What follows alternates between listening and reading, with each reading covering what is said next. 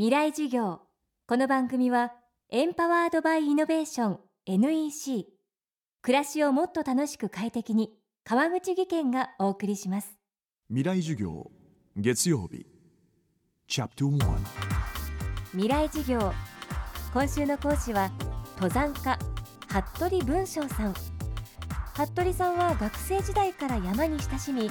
国内外で数々の登山を経験した後独自の登山スタイルを取り始めます。それがサバイバル登山。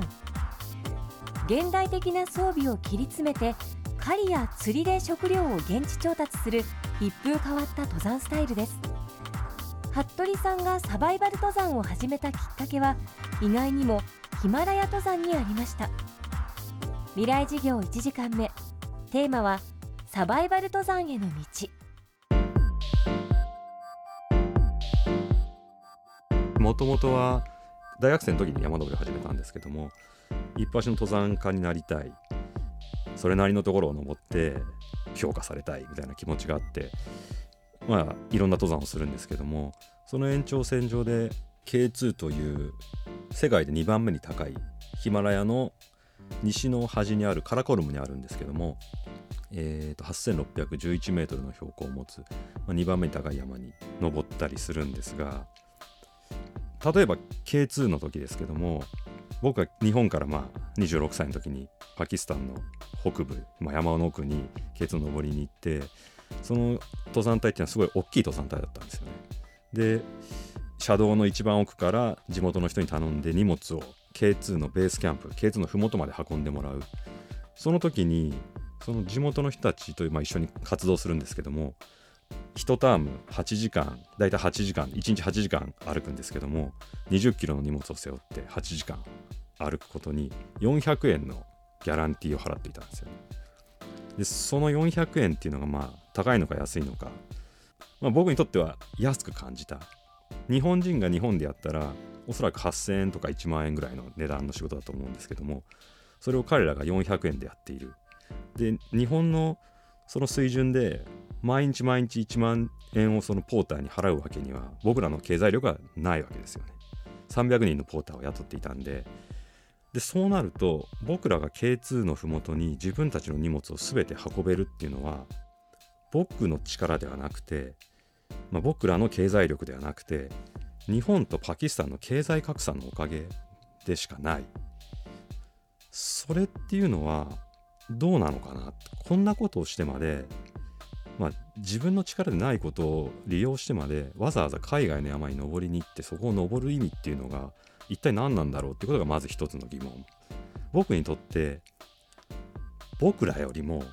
地元のその我々の荷物を持ってくれる人たちの方がかっこよく見えたんですよね。あのパキスタンの山奥で暮らしてる人たちっていうのはほとんど自給自足の生活をしてるんですよ。自分で小麦をま育ててヤギを育てて鶏も育てていてそれで僕らがその払う400円っていうものはまあ、1日400円で10日働いたら4000円が手に入るわけですけど4000円分のルピーを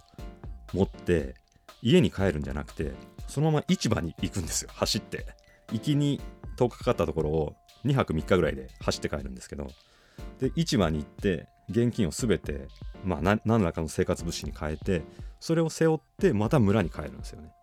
彼らは現金を自分の家に持って帰っても何の役にも立たない。そういう生活をしている。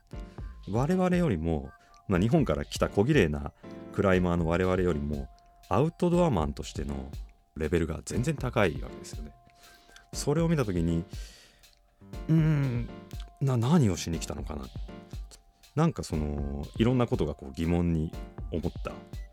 そのパキスタンで感じた疑問みたいなものはもちろんパキスタンで感じたんですけどもやっぱ常々自分で思っていたんですよね。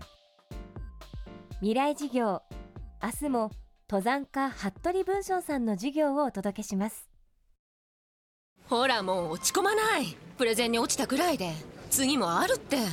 ただね頑張りは大事。NEC のビジネス情報サイト「ウィズダムはチェックしてる？トップが語る成功秘話からプレゼン力診断まで絶対肥やしになるから。NEC のビジネス情報サイト「ウィズダムで検索。さあ飲みに行くわよ。NEC 川口技研。こんにちは。新井萌です。地球にも人にも優しい OK 網戸で気持ちのいい夏を送りましょう。萌えは網戸でエコライフ。川口技研の OK 網戸川口技研。未来授業。この番組はエンパワードバイイノベーション NEC 暮らしをもっと楽しく快適に川口技研がお送りしました。